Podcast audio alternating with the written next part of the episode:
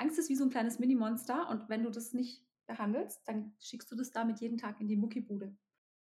Nicht jede Angst wird gleich zur Angststörung. Das ist natürlich auch ganz wichtig zu wissen.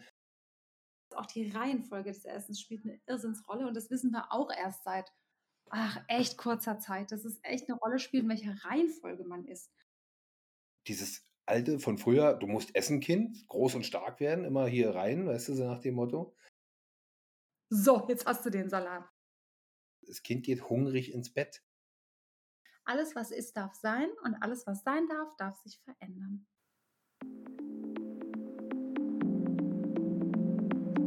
Family Flow, der Podcast. Der Podcast für Eltern, die mehr aus ihrem und aus dem Leben ihrer Kinder machen wollen. Ein neues spannendes Thema mit einem bereits bekannten Gesprächsgast. Hallöchen, Liuta, schön dich mal wiederzusehen. Hallo, Cola, danke für die Einladung. Ja, wir gehen ja jetzt mal ein bisschen konkreter rein. Letztens ging es ja um allgemeine Themen und auch um das, wie du so groß geworden bist, erwachsen geworden bist. Und da hast du uns ja schon angedeutet, ähm, wie es um die Thema Ernährung steht, vor allen Dingen auch die holistische Blickweise, dass du wirklich alles im Blick behältst. Und heute wollen wir mal ein bisschen ganz konkreter darauf eingehen, vor allen Dingen, weil es ja auch im Allgemeinen ein wichtiges Thema ist, Ernährung und Macht. Die Überschrift wird den einen oder anderen schon ein bisschen vom Kopf gestoßen haben. Hm, was soll darunter zu verstehen sein? Aber wahrscheinlich wird jeder so Sätze kennen, es wird gegessen, was auf den Tisch kommt. Oder auch von wegen, du hast zu essen, wann und was ich dir sage. Alles Sätze, die rund ums Essen und noch viel schlimmer finde ich so Sachen, wo die Leute dann eben ja auch selber wahrscheinlich selber erlebt haben, die Kinder ins Bett schicken, so nach dem Motto, äh, wenn du nicht hörst, dann kriegst du heute kein Armbrot. Also das sind alles Sachen, wo ich konkret sage, No-Go. Die Leute, die ihre Kinder mit, ich sag mal, Ernährung und Macht sozusagen in einem Topf, äh, das in einen Topf werfen, macht das Ganze schwierig. Und ich möchte mal den Erwachsenen sehen, der in die Kantine geht, als Beispiel und sieht, okay, was heute angeboten wird, esse ich nicht und sich zurück an seine Eltern erinnert und sagt, okay, dann muss ich halt irgendwas davon essen. Macht wahrscheinlich auch keiner. Aber wir gehen noch ein bisschen andere Richtung, denn Ernährung und das, was wir zu uns nehmen, macht ja auch was in unserem Körper. Und da bist du die bessere Expertin und da würde ich gerne mal sofort das Wort an dich geben und sagen, was hast du denn für eine Assoziation bei Ernährung und Macht? Also, Ernährung und Macht oder so auch die Macht der Ernährung kam mir dann auch viel mehr. Ich habe das so ein bisschen auch umgedreht. Ähm, das trägt ganz viele Aspekte in sich. Also zum einen dieser total ausgeleierte Spruch von du bist, was du isst. Oh, habe ich auch ganz viele Jahre gedacht, bla bla bla, was soll das eigentlich heißen? Was ist das eigentlich? Hat mir gar nicht viel bedeutet, bis ich wirklich verstanden habe, was Ernährung mit uns wirklich macht und was sie in uns anrichtet. Und dass mhm. wir eigentlich wie so ein Töpfchen sind oder so ein Fässchen, wo sich ganz viel drin sammelt. Und wenn sich halt eben zu viel von was nicht besonders Gutem gesammelt hat, dann schlägt es eben in eine schlechte Richtung. Ne? Also werden wir halt krank, ja. Das ist ja irre, man, man kann sich die Statistiken mal angucken, wie viel wirklich ernährungsbedingte Erkrankungen wir in Deutschland haben. Ja, was da unsere Ernährung ist ja regelrecht entgleist. Also das ist ja wirklich überhaupt nicht mehr das hat ja in größten Teilen nichts mehr viel mit gesunder Ernährung zu tun. Ne? Wenn man es jetzt, das heißt ja Family Flow, also auch das Thema Kinder ganz fest im Blick, Kinder und Familie. Und wenn ich mir so die Kids angucke, jetzt so zwischen 10 und 15, 16, 17, also stelle ich so zwei ganz große Strömungen fest. So die eine, die sich total gesund ernähren, die so richtig so aufspringen auf das Thema vegan und super gesund und, und total healthy. Und die andere Strömung, denen wirklich alles total egal ist. Also dreimal die Woche zum großen goldenen M und äh, jeden Tag halt mindestens ein, wie nennt sich dieses Zeug hier, was alle trinken. Ich darf ja keine Namen sagen, wahrscheinlich. Diesen tollen Energy Drink, ja, so. ähm, ja, genau. Genau, den die sich halt alle reinziehen. Ja, du guckst auch schon ganz genervt. Also das ist, das ist wirklich echt dramatisch. Und ähm, ich glaube, dass eine unglaubliche Welle an Erkrankungen, an ernsthaften, auf uns zurollt in dieser Generation. Ich glaube, dass die jetzt gerade oft gar nicht verstehen. Also ich, ich merke das selber auch, wenn ich zu Hause sage, du kannst doch nicht das und das ständig essen oder so und so. Das ist doch einfach viel zu viel von diesem Müll. Also mal Schrott, okay, ja, dann machst du einen Cheat Day und dann kann der Körper das auch irgendwo ausgleichen. Aber wenn du das halt über Jahre, Jahre, Jahre machst und den ganzen, die ganze Woche jeden Tag oder den ganzen Monat jeden Tag, dann wird es irgendwann problematisch. Ja, dann gucken die mich an und sagen, ja, wieso, mir geht's doch gut. Dann sage ich, ja, okay, du bist 15. Dein Körper kann halt auch noch eine ganze Menge ab. Dein Fässchen ist noch nicht so doll gefüllt. Aber ich habe unglaubliche Befürchtungen, dass das wirklich so eine Generation ist, die jetzigen 15er, 16er, so, dass da wirklich eine Erkrankungswelle sondergleichen auf uns zurollt mit wirklich kardiovaskulärer Problematik, also mit Schlaganfall, Herzinfarkt, äh, Fettleibigkeit, weil das wird ja in diesen Jahren angelegt, auch auf eine Art. Ne? Und insofern hat Ernährung schon eine wahnsinnige Macht. Also eine Macht über uns, über unseren Körper, ja. Und ähm, das macht schon viel. Und der andere Aspekt, was mir noch einfiel bei Ernährung und Macht, weil du gesagt hast, damit üben ja Eltern auch Macht aus über die Kinder und andersrum die Kinder aber auch über die Eltern. Finde ich schon auch. Was meinst du jetzt speziell Kinder auf die Eltern? Hm, naja, ich meine zum Beispiel Magersucht. Ja. ja? Also ja, ja. das ist ja auch was, Ganz klar. ich noch Macht ausüben. Und das ist ja nur diese, ich übe ja nur noch Macht über die Kontrolle über mich selber und über meine Ernährung. Dann esse ich eben nichts mehr. Das hat auch was mit Macht zu tun.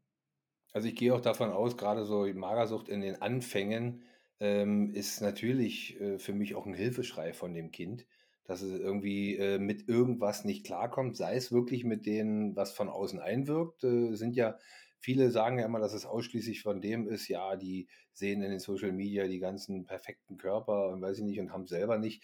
Ich gehe nicht davon aus, dass das ist, es wird mit Sicherheit ein Punkt sein mhm, auf der Liste, aber ich glaube nicht der wichtigste. Der wichtigste ist wirklich, dass die Mädchen, meistens sind es ja Mädchen, Jungs natürlich auch, aber meistens sind Mädchen, ähm, nicht gesehen werden, einfach für sich selbst nicht wahrgenommen sind, sowohl im Freundeskreis und dann eher so, äh, jetzt lass es wirklich eine etwas stämmigere Person sein, dann heißt es auf einmal gegenüber den zarten Mädchen so von wegen, du bist ja ganz schön pummelig. Also das ist dann äh, die, die Kombination von dem, und das als Hilfeschrei, definitiv. Ja, also sicherlich psychisch nicht ganz in der totalen Stabilität. Gut, das kannst du auch ja. sagen, welches pubertierende Kind ist in der psychischen Stabilität. Dann dieser Einfluss von außen. Also ich finde sowieso ähm, Social Media, Instagram und so, pff, weißt du, wie oft ich die Woche in der Psychotherapie sitze und denke, wow, war Psychotherapie einfach ohne Instagram. Mhm. Da anhören muss, was wir hier Stunden über irgendwelchen Insta-Kram diskutieren, ähm, wo ich teilweise die Patienten dann echt force und sage, also jetzt wir löschen jetzt mal Insta, wir löschen das jetzt einfach mal. Ja, lass es ja? doch, genau. So. Und viele machen das dann und denen geht es dann auch wirklich besser. Also sie machen sich so kaputt über das, was sie da sehen, weil sie glauben, das müssen sie auch haben. Und jetzt sind es eigentlich Erwachsene, die sollten ja schon ein bisschen stabiler sein als Kids, ne? Also in der pubertären Phase, ja.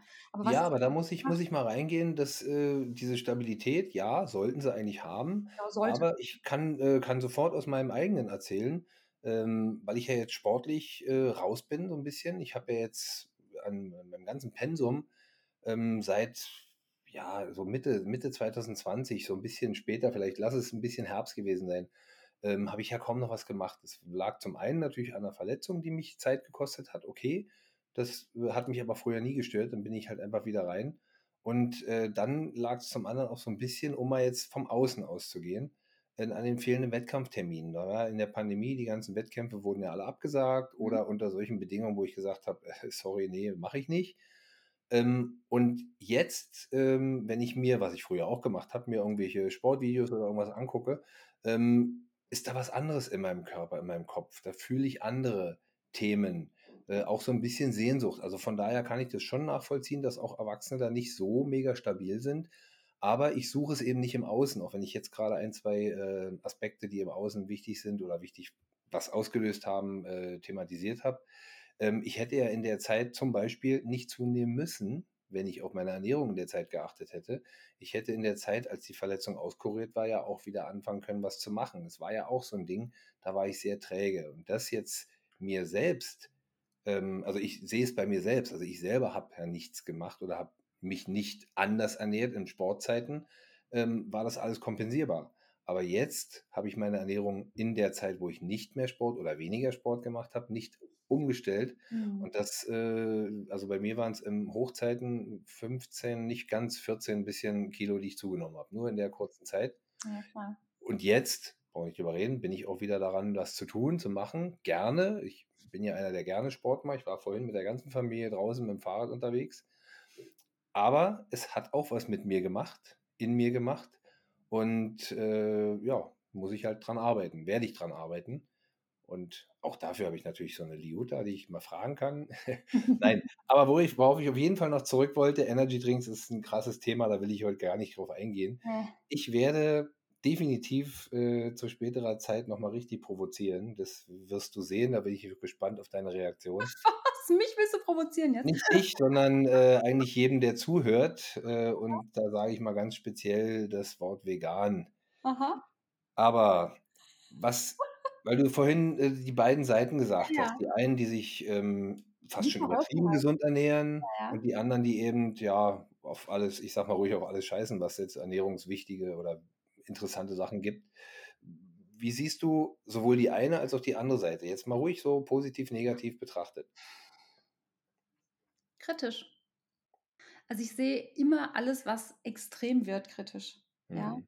Ja. Ähm, das ist auch kritisch, weißt du, du kannst auch dich vegan ernähren, glauben, das ist gesund und das ist in Wirklichkeit super ungesund.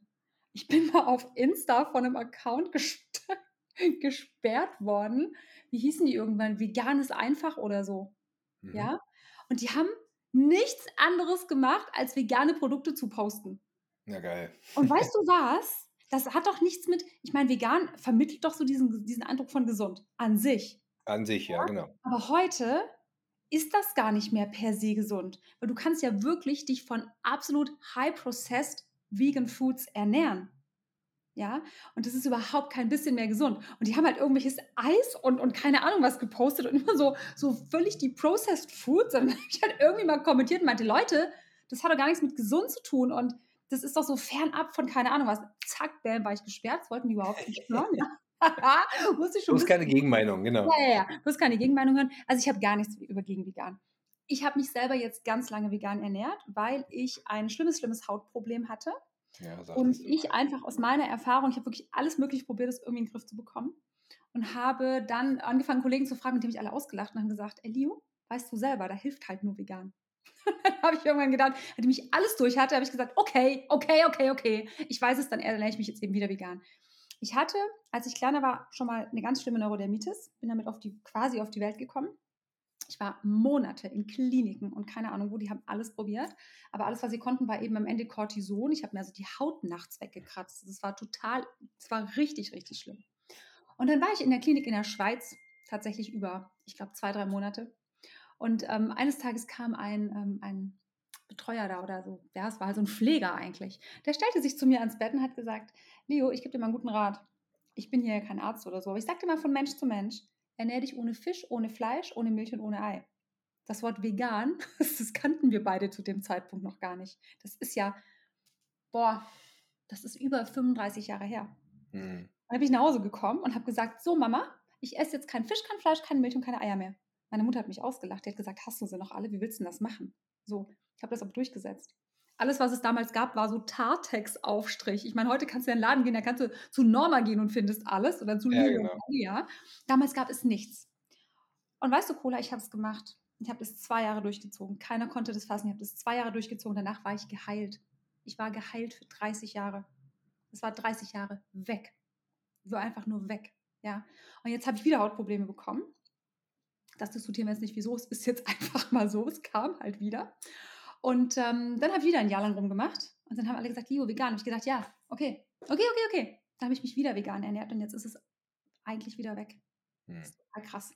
Also, aber natürlich ernähre ich mich nicht vegan mit Processed Foods, ja. Natürlich esse ich auch mal irgendwie ein, ein, ein, so ein Patty-Ersatzprodukt oder so. Aber grundsätzlich ist für mich vegan nicht Processed Fertigfood, sondern für mich ist vegan eben ähm, unglaublich viel Gemüse. Es ist einfach unglaublich viel Gemüse, ja. Und, und, und einfach gesundes Essen, so gut es irgendwie gesund irgendwie geht. Und dann macht es auch was mit dem Körper.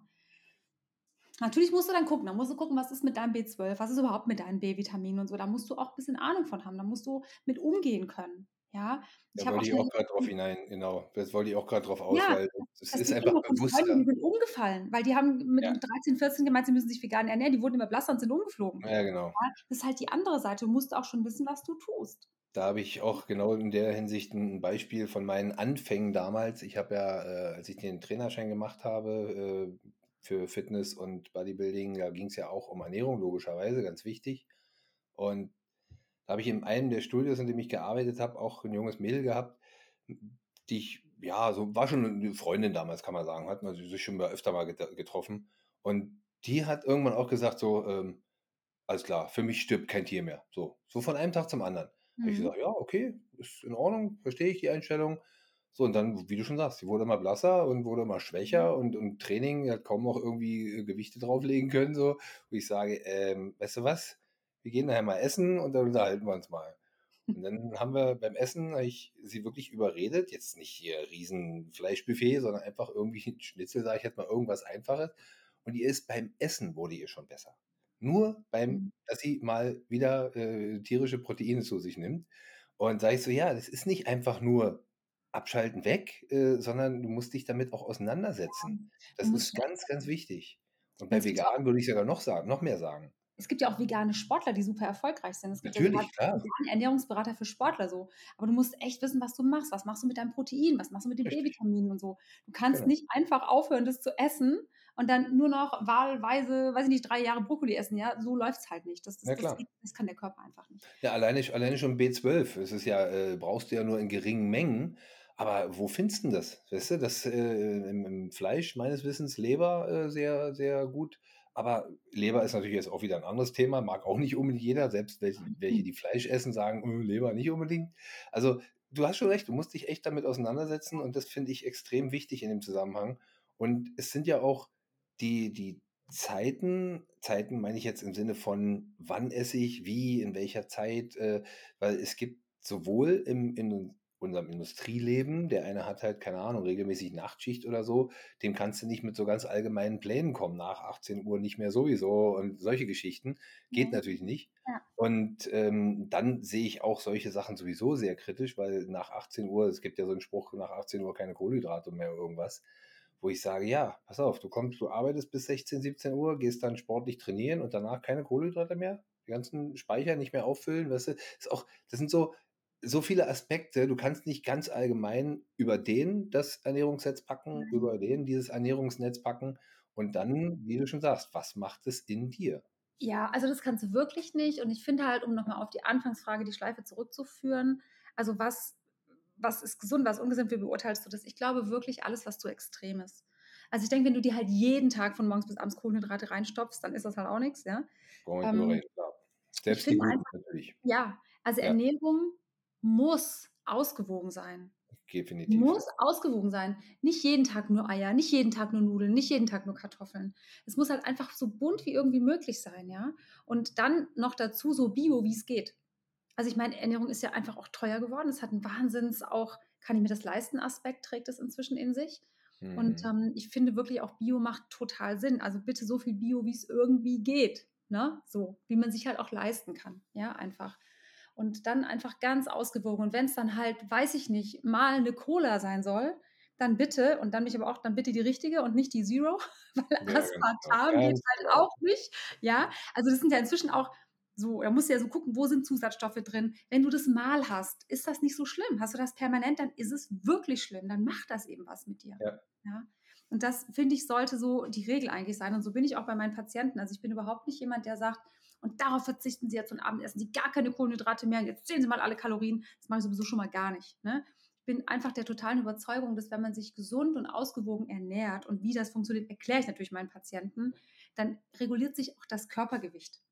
Ja, wenn man das anpasst auf das, wie man sich bewegt, was man tut ähm, und eben nicht übermäßig von irgendwas konsumiert, sondern ausgewogen von allem, dann reguliert sich das auf eine gute Art und Weise. Ja? Definitiv. So. Und zum Thema Kohlenhydrate am Abend wollte ich dir noch sagen, also es gibt Kohlenhydrate sensitive Menschen ne? und eben Menschen, die da nicht so sensitiv drauf reagieren. Ja, eigentlich geht es ums Insulin, um es genau zu sagen. Ja, und na klar, genau. Ja, also insulinsensitiv oder nicht. Reagiere ich da drauf? oder eben auch nicht. Und, aber der Grund, die Grundfunktion mit den Kohlenhydraten am Abend ist ja schon die Frage, wenn ich Kohlenhydrate esse, wird Insulin ausgeschüttet und es gibt eben einen Gegenspieler von Insulin. Also wenn eben ähm, der Blutzuckerspiegel zu weit sinkt, ja, und der Körper das erkennt, schüttet er einen anderen Stoff aus, der dann dazu führt, dass Fett abgebaut wird. Genau. Ja? Und das ist ja eben genau das, dass ein Insulin, es gibt ja auch diese Insulinfalle, vor allen Dingen Sportler tappen ja da gerne rein, dass Insulin ja Fett, äh, Fettverbrennung äh, minimiert, also blockiert. blockiert. Also blockiert, wollte ich gerade sagen. Ich habe das Wort gerade nicht gesucht. Ja, genau, es blockiert. Also es gibt Ja. entweder Insulin oder es gibt den anderen Stoff. Genau. Und es geht nicht beides gleichzeitig. Es gibt entweder, solange Insulin im Blut ist, ja, okay, dann wird das irgendwie hier abgebaut, dann wird das, werden die ganzen Zuckermoleküle da verschackert, die Glucose verschackert. Wenn das nicht mehr im Blut ist, kommt das andere, kommt eben der Gegenspieler und der muss dann Fett abbauen. Der Motor muss ja irgendwie laufen. Richtig, Und genau. deswegen sagt man eben, kommt oder kommt diese Geschichte von, äh, ja, abends bitte keine Kohlenhydrate essen. Also es ist schon was dran. Wenn ich abends nämlich keine Kohlenhydrate esse, dann wird der Blutzuckerspiegel irgendwann an die Stelle kommen, wo der Körper sagt, oh, oh, oh, oh, oh, oh, oh, jetzt muss ja aber irgendwie weitergehen, wo kriege ich Treibstoff Genau. Zack, nächsten Stoff raus, jetzt Ja. baue ich Fett ab. Ja, Ja. genau. Das ist eben super nachts. Und deswegen, da reagieren eben super viele Menschen total drauf. Ja, ja, definitiv. Und das äh, Ja. alleine diese Insulinfalle, ähm, als ich damals in einem, ähm, das war auch ein Buch, irgendwie ganz speziell für, für Leistungssportler, Mhm. ähm, als ich da äh, davon gelesen habe, wo ich auch gesagt habe, ey, das ist ja selbst in meiner Trainerausbildung, wo es eben um Ernährung ging, wurde Mhm. das nicht erwähnt. Wo ich auch sage, das ist doch eine Aha. mega Grundlage, mega Okay. Basis. Das ist total spannend. Gut, jetzt habe ich Anfang der 90er meinen Trainerschein gemacht und weiß ich nicht, ob das da, aber dieser Jan Prinzhausen, so hieß das, äh, der, der Schreiber von dem Buch, Ja. ähm, das Buch war auch schon irgendwo Mitte der 90er oder so. Ich habe es relativ früh gelesen, Mitte der 90er, Ende der 90er. Also das fand ich echt spannend, dass das in der Grundlage eben nicht mit drin war. Mhm. Und das ist ja wirklich eine Basis, wie du schon sagst. Das zu wissen. Also Glykogen, ne? Glykogen ist der Gegenspieler übrigens von Insulin, weil ich das gerade gar nicht ausgesprochen habe. Also es Ja, geht genau. halt Insulin oder es geht Glykogen und ähm, das ist schon ein Mechanismus. Und auch da bin ich aber auch nicht jemand, der sagt, ja, jetzt essen Sie bitte überhaupt gar keine Kohlenhydrate mehr am Abend, damit Sie abnehmen. Nein, da sage ich wirklich, hey, wenn du es einfach von fünf, von, von sieben Tagen schaffst du es an zwei vielleicht, es Mhm. abends nicht zu essen, dann ist das doch schon besser als nichts. Dann ist das doch schon mehr als nichts. Dann ist es doch schon weniger Kohlenhydrate gegessen, als sieben Tage die Woche das zu essen. Ja, und da bin ich auch schon zufrieden, weil das Ja. nimmt dann auch seinen Weg auf eine gute Art und Weise. Das Thema Insulin definitiv. ist also ein spannendes Thema beim Abnehmen, weil es geht ja am Ende des Tages alles um irgendwie Insulin. Ja, und um, äh, weil du sagst, abnehmen, um sich gut fühlen im Körper. Also es ist jetzt nicht Ja. unbedingt die, die tierischen äh, Kilos, die Pfunde, die purzeln müssen, sondern ich muss mich drin gut fühlen. Ja. Also, und äh, da kann ich auch gerne den Bogen wieder zu mir zurückspannen. Zurzeit fühle ich mich gerade nicht so gut drin. Also von daher, äh, ich weiß, da ist was zu tun und ich mache es eben auch. Aber ja, das sind so, so Kleinigkeiten. Ähm, ich lasse da mal so jetzt ein bisschen die Bombe platzen. Thema Oha. vegan. Ähm, ich bin, äh, das ist, ich will jetzt nicht sagen Halbwissen, ich kenne mich mit Ernährung aus, aber definitiv nicht so wie du, gar keine Frage. Ähm, aber ich würde echt jedem Elternteil davon abraten, Kinder im Wachstum vegan zu ernähren. Spannend, okay. Wegen der Gehirnentwicklung. Oder warum? Also was, Nochmal, wegen was? Wegen der Gehirnentwicklung oder warum? Ähm, beides, Gehirnentwicklung, aber auch ähm, muskulär, weil es einfach ein, äh, tierische Proteine einen anderen äh, Nährwert haben, einen anderen Wert im eigenen Körper haben als pflanzliche Proteine. Ja, jetzt werden natürlich die ganzen Veganer auf die, auf die Barrikaden Deswegen gehen. Ne? sagte ich, ich will die Weil- Bombe mal hier im Platz. Ja. Jetzt kommt ja noch was. Ich will nachher noch mal was rumknallen. Also ich sage, man kann es machen, wenn man gut weiß, was man tut. Wenn man es bewusst macht, dann kann man auch Kinder vegan ernähren, wenn man das möchte und das für richtig empfindet. Ich finde halt immer, man sollte auch ein Kind irgendwie eher zur Entscheidungsfähigkeit erziehen, als ihm was zu oktroyieren. Ne? Also ich finde, man sollte den Kindern auch irgendwie die Entscheidung überlassen. Ja. Also weißt du, ich bin aufgewachsen mit, ja, ganz krass, wenn ich heute drüber nachdenke, da wird es mir mal ganz anders, ja, erzähle ich trotzdem. Also meine Eltern haben Fleisch gegessen. Wir wohnten sogar neben einem Metzger. Ja, Ja. krass. Sehr gut. Und das ist ja nun auch schon über 40 Jahre her. Und der hat auch Was? So selber doch noch geschlachtet. gar nicht. Doch, so lang wird es mich schon. Und ähm, der hat auch selber geschlachtet. Und Ja, wir hatten cool. die, die Höfe aneinander und da war nur ein Zaun dazwischen. Ja, kenne ich. Morgens um vier und um fünf hat er die Schweine da rausgetreten, wirklich. Die haben die getreten mit aller Macht, diese armen Tiere. Die haben so geschrien, Cola, das kannst du dir nicht vorstellen. Schweine sind nämlich überhaupt kein bisschen dumm. Die sind so. Nee, nee, und die sind auch sehr sensibel. Ich weiß, ich habe ja. äh, als kleiner Junge, äh, war ja meine Mutter in der Nähe von Husum, habe ich da sehr viel Zeit verbracht und schräg gegenüber ja. war ein Schweinebauer. Also ich kenne so eine Schreie auf jeden Fall. Die sind sehr klug. Die haben so geschrien, die Tiere. Und die haben die getreten mit ihren Stiefeln in diese, diese Schlachtstube rein. Und dann haben sie die dort geschlachtet, mit so, mit so einem Bolzending da irgendwie umgebracht. Äh, ein Albtraum, also eine albtraumhafte Erinnerung für mich. Und das Blut lief die Straße runter. Wir haben so eine etwas abschüssigen Straße gewohnt und die haben das Blut dann einfach so rausgekehrt mit so einem Schieber und dann lief dieses dunkelrote Blut in breiten Bächen die oh, ganze Straße runter bis zum nächsten Gully. So wirst du automatisch zum Veganer, wenn du sowas siehst. Ich bin mir aufgewachsen. Ja. Und trotzdem, bei uns zu Hause, gab es halt Wurst und Fleisch. Ich habe da gar nicht drüber nachgedacht. Ich habe da nicht ja. drüber nachgedacht. Da gab es so Sachen wie Zunge. Fand ich mhm. total mhm. lecker. Fand mhm. ich total lecker als Kind. Bis mir mal irgendwann kam, dass das ja die rausgetrennte Zunge von der Kuh ist. Mhm.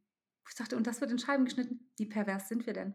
Und da ich, ja, es ist schon pervers. Also ich empfinde es als Perversion auf eine Art. Und da komme ich so ein bisschen zurück auf dieses selber entscheiden. Ich finde, Kinder sollten das selber entscheiden dürfen. Sie sollten aber nicht aufwachsen in dem Bewusstsein von, das ist alles 0815 Normales, dass man das so abtrennt von, es ist ein Tier, es leidet, es hat Schmerzen und es wird größtenteils unter sehr unschönen Bedingungen gehalten, großgezogen und gehalten, bis es geschlachtet und getötet wird, damit wir Wurst essen können oder Zunge essen können oder so, ja. Das muss man schon einfach wissen. Und ich finde, man kann das nicht so, weißt du, das ist in unserer Gesellschaft so abgetrennt. Das sind halt Tiere, ja, okay, pff, und da ist halt ein Produkt. Als ob dieses Produkt nicht von diesem getöteten ja, Tier genau. So, genau. Wenn du dann entscheidest, wenn du das deinen Kindern erklärst, sagst, okay, da ist halt ein Kuh oder ein Schwein. Ich habe es mit meinen Kindern so gehalten, gesagt, okay, das sind Kühe und das sind Schweine, die werden gehalten, die werden gezüchtet in Ställen, denen geht es nicht so richtig gut, die werden getötet und dann werden die halt gekocht und verarbeitet und dann wird das halt hier gepresst in irgendeine Form und dann könnt ihr das kaufen, könnt ihr da in Scheiben schneiden, könnt ihr aufs Brot essen. Dürft ihr selber entscheiden, ob ihr das möchtet oder ob ihr sagt, das möchtet ihr nicht. Also meine Kinder möchten das. Ja, die sagen, gut, in Ordnung, also es gibt das nicht oft bei uns, aber es gibt es für meine Familie, gibt es das tatsächlich. So einmal die Woche gibt es halt Wurst, ja, und dann essen die das auch. So haben sie selber entschieden. Und ich finde, man sollte das denen nicht oktroyieren. Weißt du, nur weil ich jetzt der Meinung bin oder ich das empfinde oder ich, weil ich die Blutbäche habe runterlaufen sehen, einfach sage, nee, also für mich ähm, ist es halt einfach nicht so. Ich finde es nicht so geil. Ne, als ich da mal aufgewacht bin und das mal verstanden habe, was sie da eigentlich so, was da so passiert ist für mich, ähm, muss ich das ja nicht meinen Kindern oktroyieren. Von daher finde ich, lasst sie entscheiden. Aber klärt sie auf, aber lasst sie entscheiden.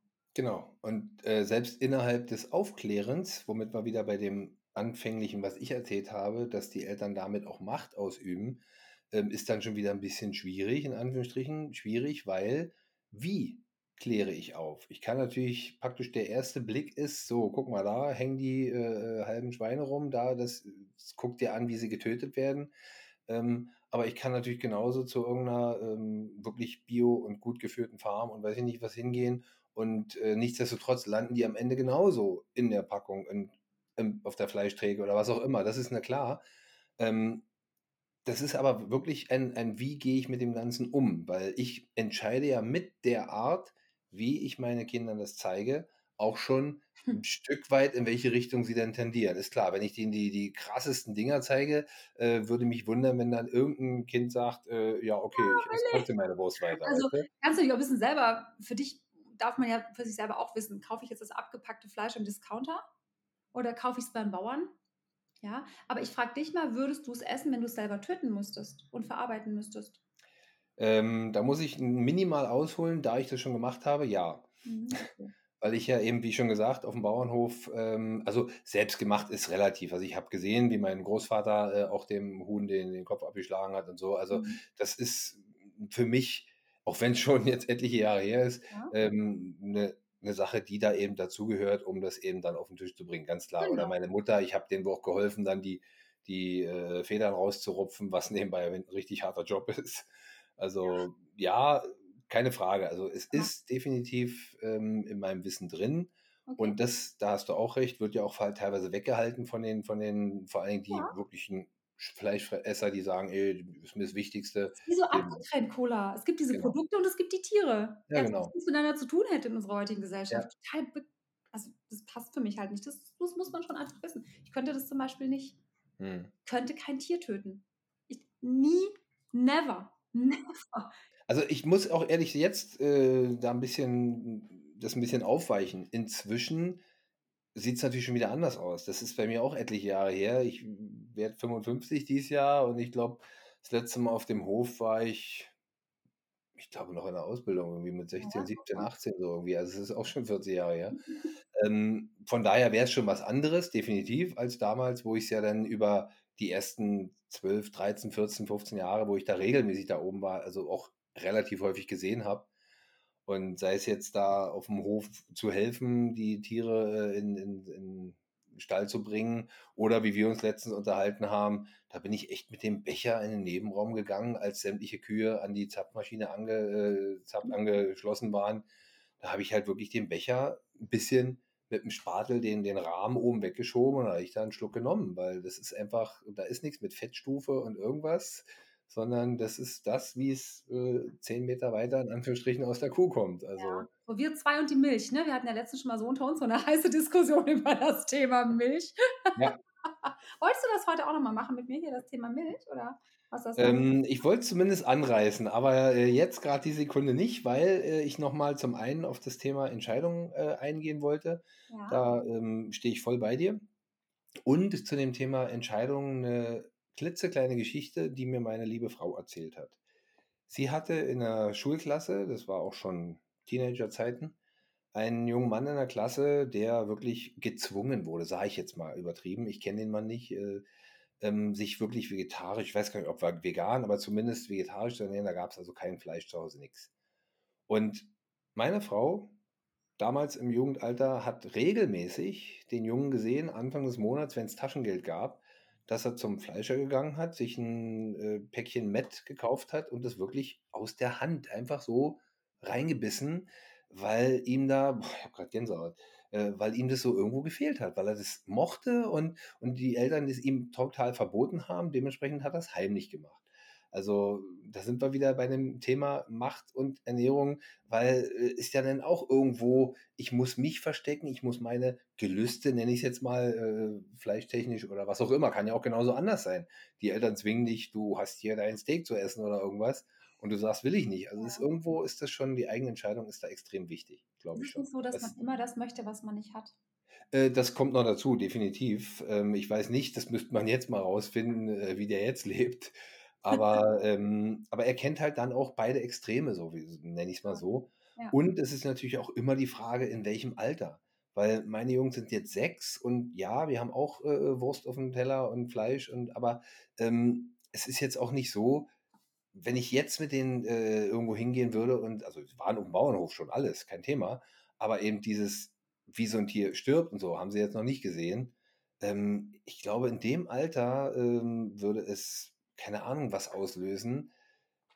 Ja, weiß ich nicht. Also ist dann wirklich so ein grenzwertiges Ding, aber es ist eben auch, wie du aufwächst. Wenn ich, wie gesagt, ich war als kleiner Junge, hab's gesehen ähm, und ja, mein Mann auch. Der ist halt so aufgewachsen, ne? Also in bauerhöflichen und ländlichen Verhältnissen. Ja, genau. Und da wurde meine Schwiegermutter manchmal erzählt, wie sie dann die Blutsuppe gekocht haben und so.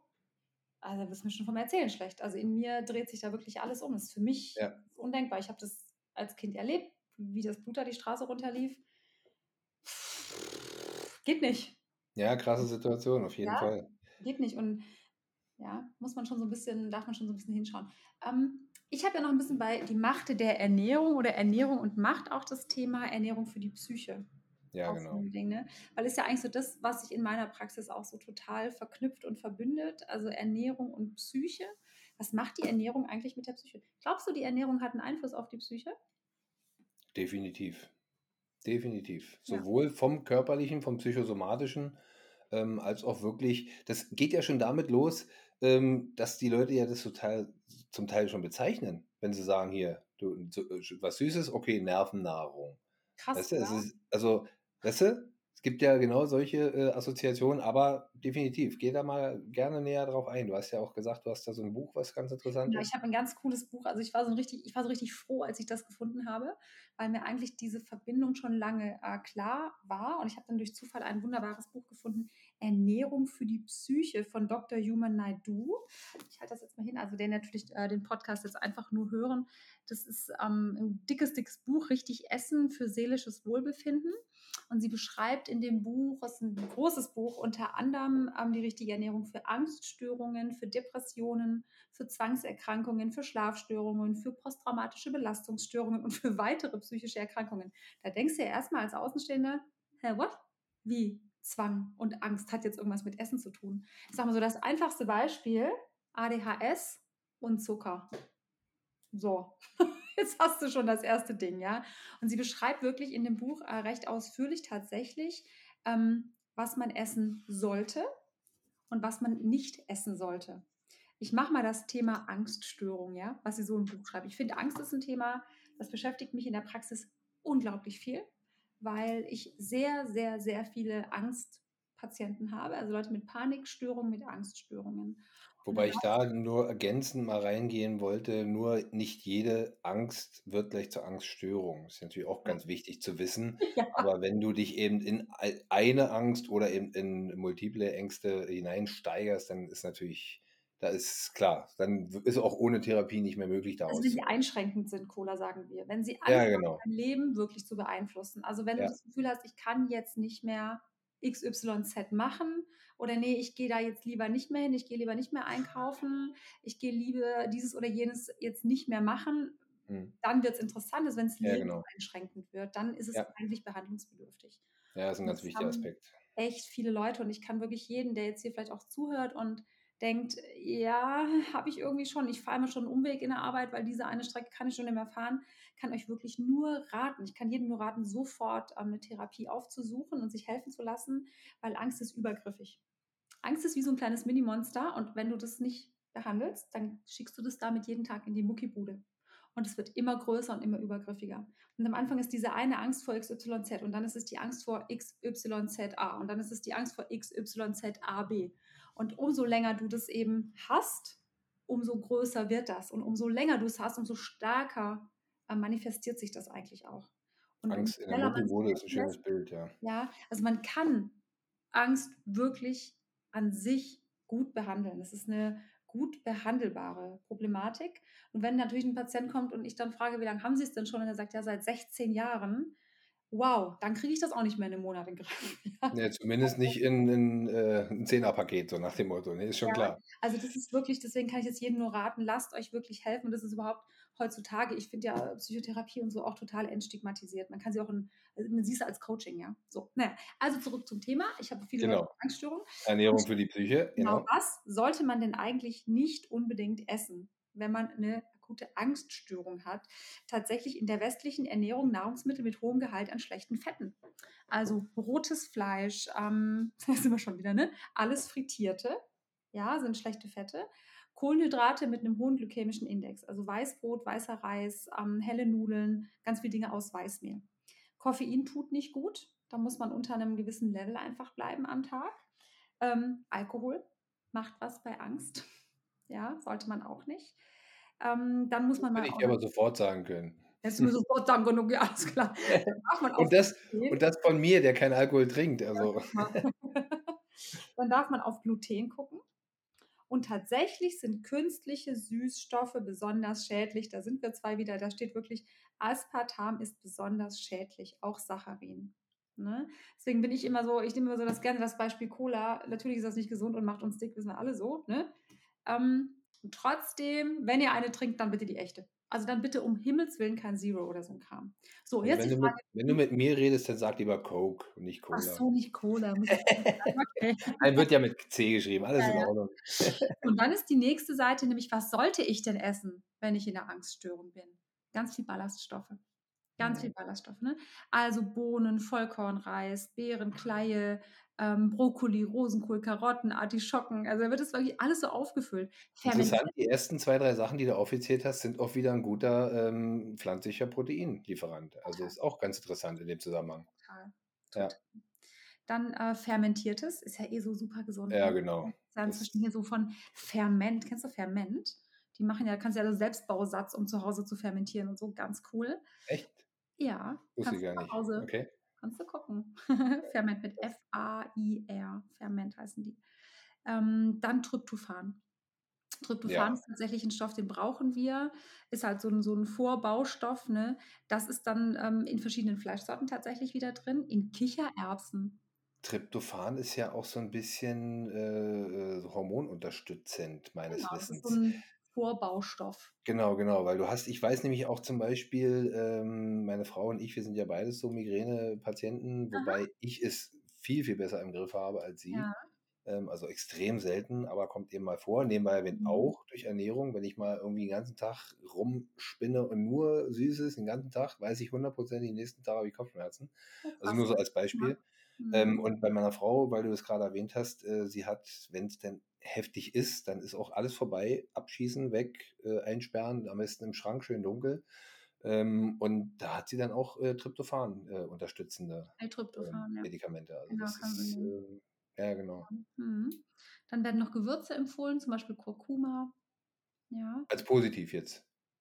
Genau, Ja, Mineralien, ja. Magnesium, ja. Kalium, Selen. Also total interessant, dass es inzwischen wirklich ein Riesenbuch drüber gibt, wo man einfach nur lesen kann, Mhm. äh, bei welcher psychischen Störung sollte ich was essen, was sollte ich nicht essen. Ist doch total, ja, das ist auch meine Erfahrung in der Praxis tatsächlich, aber es ist schon cool, dass wir so Werde ich weit auf sind. jeden Fall, ja, auf jeden Fall, werde ich auf jeden Fall auch verlinken, das Buch. Ja, Ähm, das ist ganz wichtig, weil der eine oder andere möchte bestimmt mal nachlesen. das ist super, das kann Ähm, ich echt nur empfehlen.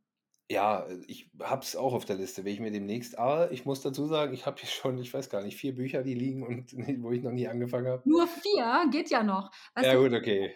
also Bücher kaufen und lesen sind zwei verschiedene Hobbys, ja. Das stimmt allerdings. Da hast du recht. Mein, mein Bruder ist ja so, ein- so ein äh, Comic und äh, nach, wie heißen die? Also wirklich, für mich ist es Comic, aber das sind so, so wie Romane, so diese Peri Rodan und sowas alles. Ah, Und er hat einen riesen, also so ein, so ein großes Buch, Bücherregal habe ich noch nicht mal, was er nur alleine von Perry so. hat. Ich habe auch Und, ganz viele Bücher. Und habe er hat, letztens habe ich ihn gefragt, als ich bei ihm war, letztens habe ich ihn gefragt, da sagt er, ja, äh, ich habe bis äh, Folge sowieso, aber gelesen habe ich nur bis da und da. Also ist locker ein Drittel von seinem Riesenschrank, den er Mhm. noch gar nicht, teilweise noch eingepackt in Folie. Ich habe auch äh, ganz viele Bücher, ich habe unglaublich viele Fachbücher. Ja, genau. Meine Assistentin hat irgendwie jetzt die Buchhaltung gemacht, wie dann hat sie gesagt, sag mal, wie kann man denn so viele Bücher kaufen, bitte? Was schreibst du da, ja? Und ich Ja, gesagt, genau. ja, ich ähm, bin einfach unglaublich interessiert. Ich lese auch jeden Tag. Also ich lese tatsächlich jeden Tag in irgendeinem Fachbuch. Sehr Ähm, cool. und wenn das irgendwie nur mal zehn Seiten oder so sind, weil das schaffe ich in einer Viertelstunde ungefähr. Also so eine Viertelstunde lese ich auf jeden Fall jeden Tag. Und so komme ich auch dann so Stück für Stück durch meine Bücher durch. Und es ist schon spannend. Also auch die Verbindung so Ernährung, Psyche und so, da gibt es auch inzwischen echt einiges. Und das ist, ähm, ich mag das sehr. Ja, da sind wir uns sehr ähnlich. Nur ich äh, lese jetzt nicht ganz so konkret so viel und ich bin, das weiß ich auch, ein recht langsamer Leser. Also Mhm. ich lese es um mich gerne, wenn ich jetzt äh, in der Stadt durch die Gegend fahre oder auch im Flieger oder so im Flugzeug, in der S-Bahn und so. Also ich bin jetzt gar nicht so der, der zu Hause sich hinsetzt, mache ich auch, aber eher weniger. Und auch da liegt der Hase im Pfeffer, dass ich eben nicht so viel lese wie du. Ja, ich bin, ich bin sonst unglücklich, wenn ich nicht lese. So, lass uns mal den Bogen zurück zu Mhm. meinen, was ich am Anfang gesagt habe. Ähm, als Elternteil durch Ernährung Macht ausüben, beziehungsweise ähm, ja auch was zulassen. Weil ich sagte ja vorhin äh, in einem anderen Zusammenhang, dass auch über die Ernährung dieses Frustessen und was auch immer sich dahinter verstecken. Also ähm, wenn jetzt die Eltern schon extrem übergewichtig sind, ist es natürlich auch oft eine Verhaltensweise, eine Art und Weise, wie sie sich ernähren, aber auch deren Psyche, brauchen wir auch nicht drüber reden. Ähm, und dann habe ich auch schon mehr oder weniger öfter erlebt, dass ähm, Eltern gerne so dieses alte von früher, du musst essen, Kind, groß und stark werden, immer hier rein, weißt du, so nach dem Motto. Und was ich noch einen ganz wichtigen Aspekt finde, ein Teil meiner, äh, meines Coachings ist ja Human Design. Ah, Und im Human Design, ähm, meine äh, Partnerin, mit der ich das immer zusammen mache, ähm, hat auch mich und unsere Jungs mal genau auseinandergepflückt und meine Frau natürlich auch. Es gibt, ich müsste jetzt lügen, ich will nicht jetzt was Falsches sagen, aber ich glaube sieben verschiedene S-Typen, die durch Human Design erkannt werden. oh, Und ähm, ich gebe nur mal so ein, zwei, drei Beispiele. Ähm, sie hat zum Beispiel eine, ich glaube, ihr Sohn war das, der eine von ihren Söhnen, ähm, der kann nicht in Gesellschaft essen. Es geht nicht. Und das gibt da im Human Design, hat sie das auch so erkannt. Ähm, das heißt mit anderen Worten, er ist entweder ganz alleine oder er sitzt einfach äh, vorm Fernseher, weil er eben so dieses Bedudeln so vorne weg, aber dann isst er auch. Jetzt könnte natürlich jeder sagen, was für eine Schwachsinnsernährung, ganz klar. Aber was ist, wie ist denn die andere Seite? Er isst nicht. Er isst nicht. Er sitzt am Tisch und stochert im Essen und macht und tut. Er isst einfach nicht, wenn es so ist. Eine Ah. andere, andere Version, auch von ihrer Tochter, sie isst nur kalt. Das heißt, jedes Mal, selbst die Mutter äh, Milch hat sie ausgespuckt. Selbst warm gemachtes, die erste äh, Beikost und so, hat sie ausgespuckt. Erst als sie, das war damals, kannte sie sich noch nicht so mit aus, ähm, als sie durch Zufall mal irgendwie was stehen gelassen hat und das kalt gegessen hat, die auf einmal reingehauen. Also weiß sie ganz genau, ihr ganzes Verhalten, ich mache das Essen, okay, da kommt die erste Portion beiseite und wenn alle anderen sich an den Tisch setzen und es noch warm ist, dann äh, ist sie es halt schon kalt, weil es schon vorzeitig rausgenommen wurde, kalt geworden ist, was auch immer. Also, und es gibt genauso, meine Jungs zum Beispiel, sind, ähm, ich sage mal Trendkostesser, das ist ein bisschen lustig eher, weil wenn ich denen zum Beispiel einen Auflauf mache oder meine Frau kocht mal einen Auflauf, essen sie nicht. Weil sie praktisch alles miteinander gemischt haben. Die sehen es auf dem Teller getrennt und essen es auch getrennt. Alles in Ordnung.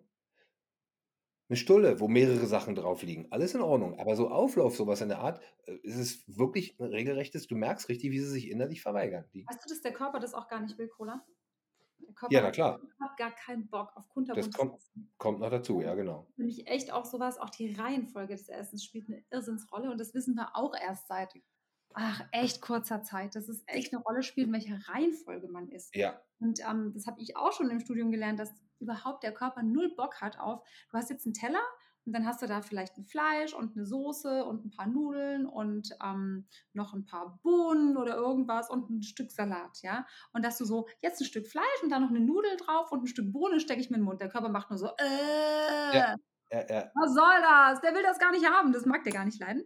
Also der Körper mag eigentlich am allerliebsten, wenn du es wirklich sortenrein getrennt isst. Das, da steht ja am meisten drauf. Dann liegt dir das auch nicht so schwer im Magen. Und übrigens auch ganz interessante Erkenntnis, auch ganz neu. Die Reihenfolge sollte sein, als Nummer eins immer Salat. Also die Salate, die Salate, die Salate, die Salate, die Ballaststoffe. Es macht richtig, richtig, richtig fett Sinn, sich das Essen auf die Seite zu stellen, den kompletten Salat reinzuklopfen. Und ich rede nicht von Kartoffelsalat, ne? So. ist klar, Also die grünen Salate, ja, so. Sich den kompletten Salat reinzuhauen und dann mal ganz kurz so, kurze Pause. Dann die kompletten Proteine. Dann die kompletten Proteine, ja, also nicht Zierkohlenhydrate, das komplette Protein. Da isst du dein ganzes Stück Fleisch wegen mir. Oder deine ganzen Böhnchen, deine ganzen Kichererbsen, whatever. Und das tutto kompletti fertig ist, als allerletztes, also natürlich noch die Fette ne, und die Soße oder wie auch immer. Und als allerletztes erst die Kohlenhydrate. Hm. Und weißt du, was der Sinn der Sache ist? Erzähl. Es ist so, dass dieses, ähm, stell dir mal vor, du hast so deinen Eingang zum Darm. Wir nehmen es jetzt mal als Rohr, ja? Und jetzt hast du als erstes die Salate gegessen, also die Ballaststoffe und das Gemüse, Ballaststoffe. Und als zweites die Proteine. Jetzt legen die sich, jetzt legen sich die Salate da so drauf, die Ballaststoffe, und dann legen sich da noch so die Proteine drüber. Das hast du wie so ein Gitter. Und dieses Gitter lässt die Kohlenhydrate nicht in der Menge so durch, wie die durchrauschen würden, wenn es einfach offen und leer wäre. Das heißt, es tropft mehr so durch, jetzt im übertragenen bildlichen Sinn. Hm. Dadurch geht dein Blutzuckerspiegel nicht komplett durch die Decke. Ja. Deswegen brauchst du auch keine unglaubliche Mördermenge an Insulin.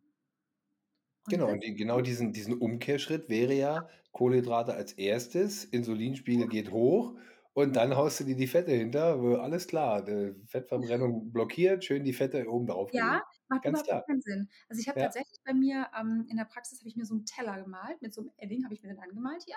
Zeige ich immer den Patienten, das ist der gesunde Teller. Da steht genau drauf, wie der Teller eingeteilt sein sollte, nämlich 50% des Tellers sind immer die Ballaststoffe. Salate, Gemüse ist immer 50% des Tellers. Und die zweite Hälfte machst du dir nochmal in der Mitte und dann hast du ja so 25%. Und das sind die äh, Proteine. Hm. Ja, und dann hast du die anderen 25% teilst du nochmal durch und das sind die Fette und die Kohlenhydrate. Hm. Also eigentlich sollten nur 12,5% auf dem Teller tatsächlich äh, Kohlenhydrate sein. So, jetzt hast du den Salat. Jetzt habe ich im wahrsten Sinne des Wortes den Salat. Ne? Also dazu auch eine Buchempfehlung ähm, oder eine Insta-Empfehlung. Da gibt es The Glucose Goddess. Das ist eine, ich glaube, kanadische Biochemikerin oder so, die das rausgefunden hat, die sich da unglaublich mit beschäftigt hat. Und die hat unter Glucose Goddess, ähm, hat die echt richtig für Wirbel gesorgt auf Insta und hat inzwischen auch auf Deutsch übersetzte Bücher rausgebracht zu diesem mhm. Thema. Von der ist das nämlich auch, diese Reihenfolge des Essens und warum, wieso, weshalb und was das mit uns macht und so. Mhm. Mhm. Ähm, hast du es denn selber erlebt als Kind, dass da auch ähm, Essverhalten und Ernährung und äh, in dem Zusammenhang Erziehung zusammengespielt hat? Nee. Mhm. Mir ist ja einiges schräg gelaufen, aber das tatsächlich nicht. Also mhm. ich durfte wirklich Nee, ich wurde auch nicht mhm. gezwungen, irgendwie das aufzuessen oder so, kann ich mich überhaupt nicht dran erinnern. Ja. Ja, genau, aber ich würde sagen, dieses Aufessen, äh, morgen gibt schlechtes Wetter, wenn er nicht auf ist und so weiter, so eine Geschichten. Das ist zwar, es klingt alles so lustig, aber in einem Kind äh, manifestiert sich das. Das ist wirklich, äh, quält sich alles rein, nur damit morgen schönes Wetter ist. Ja, und dann kommt am besten noch, wenn da bewusst ein Zusammenhang hergestellt wird, dann wird es am nächsten Tag richtig regnerisch und scheiße und dann sagt er auch, na toll, was hat mein Papa mir da erzählt, weißt du? Ja. Also nee, wie auch immer. Die, ich mache das auch nicht bei meinen Kindern. Ich habe immer nur darauf geachtet, dass sie nicht übermäßig auf den Teller tun und ja, dann genau. irgendwie übrig bleiben. Da bin ich auch mal sehr streng gewesen, wenn wir in Hotels waren oder an Buffets oder so. habe ich gesagt, hey, ihr könnt wegen mir 20 Mal zum Buffet laufen. Ist für mich alles fein. Was für mich nicht fein ist, ist, wenn ihr mit solchen Bergen auf den Teller zurückkommt und das nicht esst und das geht zurück, als ob es nichts wäre. Da steige ja, ich genau. auf. Das geht Nee, sehe ich genauso. Also das ist ja auch dann ähm, ja auch eine auch 'ne Frage von von, äh, Ressourcen und sowas. Also es geht jetzt in die Richtung, geht aber genauso auch in die Richtung gerade bei meinen Jungs habe ich es auch schon erlebt, ähm, holen sich irgendwas und ja, schmeckt nicht. Äh, ja, was soll ich jetzt machen? Du hast den Teller voll, äh, soll ich das jetzt ähm, keine Ahnung, was soll ich machen? Wenn ich den jetzt da zurückgebe, äh, kann es kein anderer mehr nehmen. Ja. Also gerade wie du schon sagst, Hotel und Buffet und so eine Geschichten, kannst du ja sagen, okay, nimmst du hier ein kleines bisschen dann davon und dann gehst ja. du noch ein zweites Mal, wenn du sagst, das hat dir gut geschmeckt. Und das genau mache ich nebenbei, mache ich als Erwachsener auch. Also ich, wenn ich was sehe, wo ich sage, okay, probiere ich mal, haue ich mir nicht gleich fünf Dinger drauf, sondern erstmal ein Krümmelchen. Also ist doch äh, eigentlich auch logisch. Ja, aber wie gesagt, ich finde die, die Thematik des ähm, Essen zum ja, als Druck machen, zum Beispiel, äh, wenn du dir jetzt nicht hörst, gibt halt kein Armbrot oder, oder äh, wenn du am, am, Tisch irgendwie Randale machst oder so, äh, okay, hör auf, ab in dein Zimmer, geh ins Bett. Äh, weißt du, das Kind geht hungrig ins Bett. Und das ist das, was am mhm. meisten bei dem Kind hängen bleibt und nicht, ähm, ich habe Kacke gebaut, ich habe jetzt hier irgendwie meine Mama beleidigt oder irgendwie was auch immer, bin mit dem Ton vergriffen oder was auch immer da als, als Grund für kommt.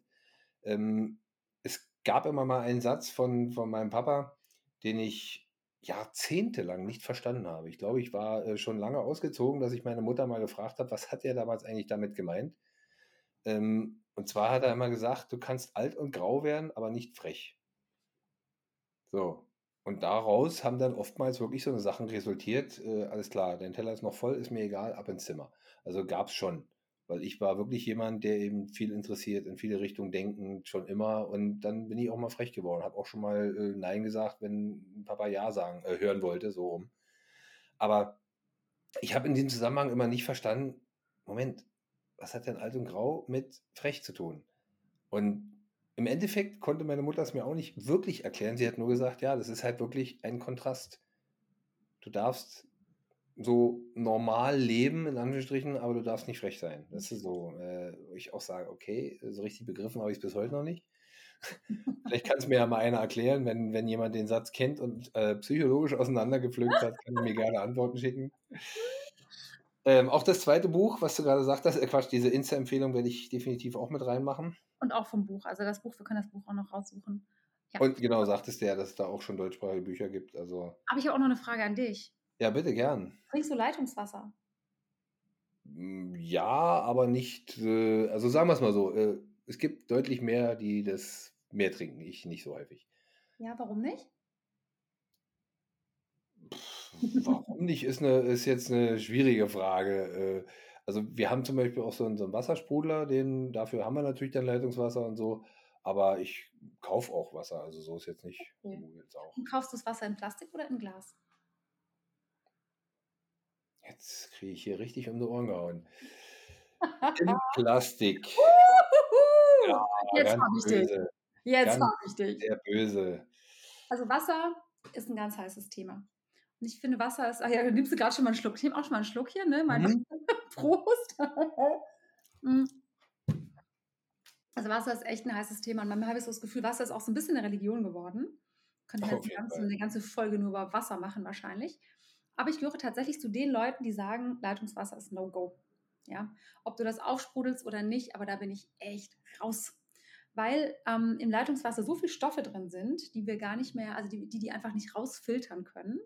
Und Klar. das ist so süß, weil dann heben sie jedes Jahr die Grenzwerte weiter an und Sei sagen es wie einfach sie, ähm, na hier, Antibiotika und alles war an, an alles. flüssigen, ja, ich weiß. Glyphosat, ja, Antibiose, Ja. die Pille, das Mikroplastik. Zeug, Mikroplastik, süß, was da alles drin ist, pfui, gaga. Ähm, du kannst bei Amazon so relativ simpel so ähm, Geräte kaufen, um mal alleine die Schwebeteilchen im Wasser zu testen. Und ähm, ich glaube, der Grenzwert liegt da so bei, ich glaube, die WHO sagt irgendwie 190 oder so, ist so der, ist so der Wert. Kenne ich mich nicht mit aus. Übrigens auch der Grund, warum man mit Wasser, also Natrium, Natrium und so, ähm, was da so drin ist, darf man doch ähm, auch keine Babynahrung zubereiten. Wenn Wasser das beste und bestkontrollierteste Lebensmittel ist, was wir haben, warum darf man damit keine, keine, keine Babynahrung zubereiten? Ist dir das mal aufgefallen, dass man das nicht darf? Aufgefallen ist es mir nicht, aber äh, Ist schon strange. ja, oder? stimmt, wo du es sagst. Bestes Lebensmittel ist, warum dürfen wir damit keine Babynahrung zubereiten? Hä? Aber ganz ehrlich, äh, habe ich auch gemacht. Warum nicht? Wollen wir nicht. Also kann ich, habe ich, habe ich schon mal gehört, Mhm. aber äh, genau die Frage habe ich mir auch gestellt und ähm, unsere Jungs sind gesund und alles schön. Also Also soll man ja eigentlich nicht. Und zurück zu diesem äh, Schwebeteilchenwert. Ich glaube, der, die die WHO sagt irgendwie so 190. Ich habe es bei mir gemessen. Da waren es 700. hast du gerade 700 gesagt? Ich habe 700 gesagt. Oh krass. Ich bin vom Glauben abgefallen. Ich hatte dieses Testing in der Hand und dachte, ich kotze jetzt gleich im Strahl hier ins Becken. Und was machen wir alles mit Wasser, Jetzt kann ich fünfmal sagen, ja, ich trinke kein Leitungswasser. So. Naja, klar, Kaffee, Tee, Kaffee. alleine schon so die. Heißgetränke, alle, na logisch. Nudeln? Kochst Ja, du die natürlich. Kartoffeln? Da kochst du Natürlich. dein Gemüse. Weißt du, wie viel von diesem Scheiß wir konsumieren jeden Tag? Das ist die Hölle. Naja. Ja? Also ich bin da total raus. Wir haben inzwischen so ein, so ein Filtergerät, so ein riesengroßes Ding. Das ist äh, unter der Küche verbaut und hat einen extra Wasserhahn. Kenne ich. Wird, ich weiß nicht, in wie vielen Stufen wird das durchgefiltert, das Wasser. Habe ich letztens erst bei jemandem ausgebaut, aber ja, kenne ich. Ja. Ähm, ich Ja. kenne ich kenn noch so einen so einen- so einen Werbespruch von einer dieser Filtergeschichten. Ja. Entweder du nicht hast nur den einen. Plastikdinger, die du auf den, auf den Tisch stellst. Ne? Nee, nee, nee, nee. Das äh, war auch so ein, so ein Teil mit mehreren, durch mehrere Kanister, die es lief, bevor es dann im Endeffekt aus dem Hahn kam und so. Also, ähm, und da äh, kann ich mich an so einen Werbespruch erinnern von einer solcher Filterproduzenten. Hm? Ähm, entweder du hast einen Filter oder du bist selbst der Filter. Ich sag dir noch mal was, was ich auch einen ganz interessanten Aspekt finde zum Wasser. Ich habe im Studium damals gelernt, ähm, dass Wasser uns ja auch ganz viel Mineralstoffe geben soll. Also soll den Patienten wirklich empfehlen, ein gutes Mineralwasser zu trinken, nur aus Glas, Cola, ne? Niemals aus Plastik. Das geht, das geht wirklich nicht. Aus Plastik geht echt nicht. Ich glaube, wenn du im Jahr, habe ich das mal letztens im Radio gehört oder so, die haben echt so eine Zahl gesagt, dass wenn du so und so viel Liter Wasser aus Plastik trinkst im Jahr, hast du eine Plastikflasche getrunken. Da ich gedacht, will ich nicht im Körper haben. Aber okay, alle Fälle. Also Magnesium soll da drin sein, Kalzium soll da drin sein, ne? Und da brauchst du, da musst du den Patienten wirklich ein gutes Mineralwasser empfehlen und so. so. Weiß, jetzt, jetzt switche ich. Weißt du, was eine gesättigte Lösung ist? Hast du schon mal eine Sohle-Lösung hergestellt? Natürlich, klar, Also in der Schule schon. Genau, wenn du ein Stück Salz in Wasser schmeißt, dann löst sich das ja nicht zu 100% auf. Dann Nee. löst sich das ja nur bis zum Grad XY Prozent auf. Ja, bis es gesättigt ist und dann eben, Genau. genau, Dann ist die Lösung gesättigt, dann nimmt die nichts mehr auf. genau. Das mal als Grundlage vom Gedankengang. Jetzt switche ich mal zurück zum Wasser. Wenn du ein Wasser hast, was, was soll denn Wasser machen im Körper? Soll er eigentlich den Dreck mit rausnehmen und reinigen, oder? Im besten Fall, ja. So soll unser Körper. Durchspülen, kühlen. Durchspülen, reinigen, soll den ganzen Mist mit rausnehmen und, und rausschütten. Rausnehmen. Wenn ich jetzt ein Wasser trinke, was total voll ist mit Magnesium, Calcium, Natrium, was weiß ich was, wie viel kann denn das noch aufnehmen? An Dreck, den ich so in mir habe. Hm, ne, da gehe ich mal einen Schritt weiter. Ja, Mhm. verstehe ich den Gedankengang, aber, ähm, das du der normale Werdegang, der normale Ablauf, wenn du es trinkst, Mhm. wird ja auch auch wenn es in anderer Form aufgespalten wird als die feste Nahrung, wird es aber auch aufgespalten. Also, wenn jetzt 'n Ma Magnesium da zum Beispiel drin ist oder Natrium oder was auch Mhm. immer, ähm, dann wird das ja auch entzogen, um dem Körper was damit Gutes zu Aber dann tun. ist es ja Also schon unten. Ähm, ja, äh, aber natürlich, aber die die reine Aufnahme dessen, des, ähm das in der Flüssigkeit eben zum Abtransport genutzt wird, ist ja erst später.